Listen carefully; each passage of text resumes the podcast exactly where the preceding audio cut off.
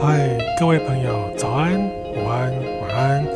无论您是什么时候收听，欢迎您来到布莱恩的旅游生活观察笔记。啊，我是布莱恩。啊，我是个喜欢用眼睛看世界、用身体感受温度、用心灵体验美感的一个生活旅游实践家。旅行的哲学对我来说是什么呢？啊，其实有人觉得是奢侈的消遣，或是吃喝玩乐。赏美景，还是去圣地朝圣、增广见闻、体验异国文化，亦或是心灵的放逐，还是抛开桎梏，就像是陈绮贞《旅行的意义》的一首歌，歌词里面所说的哈，你埋葬记忆的土耳其。当前呢，我们世界啊，疫情非常的严重，国界重重的封锁，限制了我们。有一句话这么说哈：当客观的世界无法改变时，就唯有改变自己对世界的看法跟态度。没有错，旅行呢不一定是非出远门不可才叫做旅行哦。其实，在我们日常生活中，去上班、上课的路上啦，或者去大卖场买东西的路上啦，都可以进行一场小小的。只要你能够放大你的感官来深切体验，都能够在心灵上进行一场一场的旅行。在旅行中发现到旅行的美啊，常常内心会感到赞叹哦。你还可以更试着把这个赞叹的美好哦，内化为自己的一部分，进而体现在生活中。对我而言，这个就是旅行的意义。我的名字叫做布莱恩。其实我只是一名中年中年大叔哦。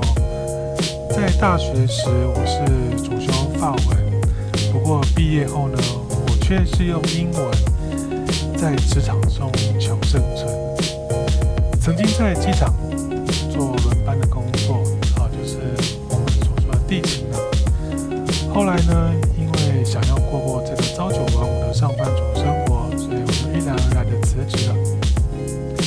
之后成为一般的上班族后呢，偶尔还是要到国外出差。以前想象中的出差生活啊，都是到一些很时尚的地方啦，啊，穿着西装打领带啦，啊，好像在这个商场上跟别人这样子互相沟通啊，谈判等等。可是没想到啊，我进的行业是这个传统产业啊。虽然也是到国外出差，不过我却是到国外的工厂跟机器为伍。这样的生活持续了不长，大概一年多以后呢，啊，我离开了这个传统产业的工作。因缘际会之下呢，啊，我考了这个呃外语领队的执照，啊，我目前拿的是法语领队的执照。之后呢，我就进到了旅游业。当起了这个业务领队的生涯，时间大概五年多啊，在五年多里面呢，算是累积了一些些的带团经验，也看了一些人生百态啊，你也可以说是看尽人性的这个美跟丑了啊。不过这种种对我来说都是成长的养分，期待未来旅游大门重启之时啊，我可以带着这些成长的动能。带给我的团员们更深刻的旅游文化体验。那么这一集呢，我想跟各位介绍，虽然现在我们不能啊到国外旅游，但是在台湾本土本岛里面哦，还是有很多呃值得各位旅人啊深深去体会、去品味的一些好地方。这个地方在哪里呢？啊，今天跟各位介绍，其实就在我们的近郊阳明山上。啊，阳明山上有个步道叫做二子坪步道。为什么这个步道想要介绍给大家呢？因为这个步道呢，有号称是五星级最亲民的步道，哈，五星级有省钱的步道这称呼。怎么说呢？这个步道呢，它拥有最宽敞、最舒适，而且是无障碍的自然步道，所以说，无论是轮椅啦，或是婴儿车、娃娃车啦，都可以畅行无阻，是个非常适合你要晒小孩，或是晒父母，甚至晒自己的好地方哦。这个地方在哪里呢？啊，其实就是在呃我们阳明山啊国家公园里面的大屯山西南侧。其实抵达的方式非常的简单啊。有大众运输工具，就是小公车，啊，或者是你要自行开车，或者是骑机车，都可以很方便的到达。好，在那个地方呢，也有设置停车场啊，所以呢，对开车、骑车的旅人来说都是很方便的。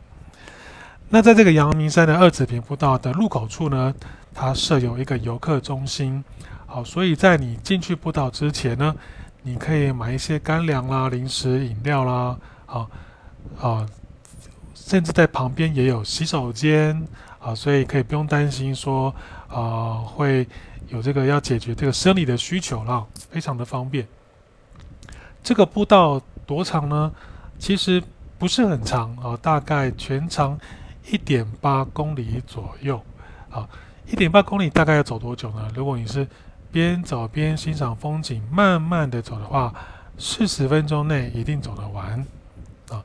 那这个路况呢，其实一路上呢，它没有什么很陡的地方啊，都是平缓的路面啊，坡度非常的平缓。那这个路面呢，像是泥土路啦，或是铺上碎石子路啦，以及这个木栈道等等。好。特色是什么呢？它有好几个特色，跟各位介绍一下哦。它是全台首创的野外无障碍步道，好，所以就像我呃一开始跟各位介绍，这个地方是非常适合一家大小啊，可以说从呃从零岁到九十九岁都很适合去的一个地方啊。那如果啊老人家，啊，要走这个步道，怕体力负荷不了的话呢，其实，在入口处的这个游客服务站也有免费提供轮椅出借的服务哦。走在这个步道里面呢，你会发现哈，两旁都是有种很多的这个阔叶林木，而且呢，呃，树草非常的丰盛。那在步道两旁呢，也有树立一些。啊，这个植物的解说牌啊，所以相当具有这个教育的意义。那不知道各位在深山中走路的时候啦，啊，有没有听过一种蝉的叫声？这个蝉叫声呢，跟我平时我们在平地上听到的蝉叫声截然不同。哦，这个声音呢，它是非常有层次的啊，层次分明呐，从大。慢慢到小，哦，这个蝉叫做木蝉，啊，木就是朝朝暮暮的暮啊，蝉，在啊比较中海拔甚至高海拔的地方呢，我们常常都可以，应该说看不到，但是我们都可以听得到它的踪迹，啊，在这样的呃众多的高大林木之间呢，听到这样的蝉呢，啊。感觉哈，山里面就多了那么一点神秘感。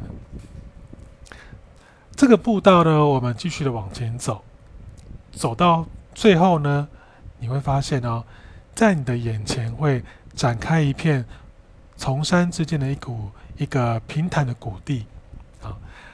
这个平台的鼓励呢，其实我们还是有做一些啊人工稍微的一些啊造景的一些布置好，所以。啊，各位旅人呢，会在这个步道的尽头会看到有大概三四个水塘哦，还有凉亭呢，还有一些清水设施啊，供我们游客做休憩。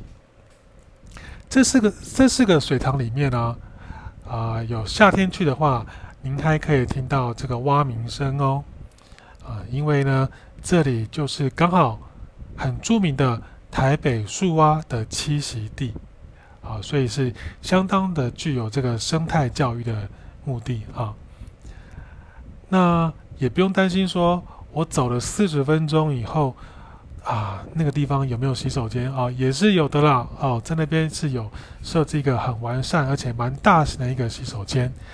啊，所以呢，非常适合我们全家大小都一起去旅游。虽然说这个步道是原路折返，但是在步道的中途呢，有一个分叉的路段。啊，大家都可以啊，看你要往左边走还是往右边走都没有关系，因为。这条分叉的步道最后都是殊途同归，还是会归到同一条步道，所以可以建议各位旅人呢，在去程可以，比方往左边走啦，回程你就可以往右边走，可以体验不同的美景啊。以上呢就是跟各位介绍这个阳明山二子坪步道，呃，这个景点啊，在周末假日的时候啦，啊，大家就可以试着去。啊，走走这个步道，体验一下这个大自然的美景，吸吸分多精，好，对身体也是有益啊。好，谢谢各位听啊，这个第一次哦，布莱恩的第一次这个 podcast 哦，希望各位啊，未来有机会哦，我在做其他的不同的 podcast 节目，让各位听。OK，谢谢各位，拜拜。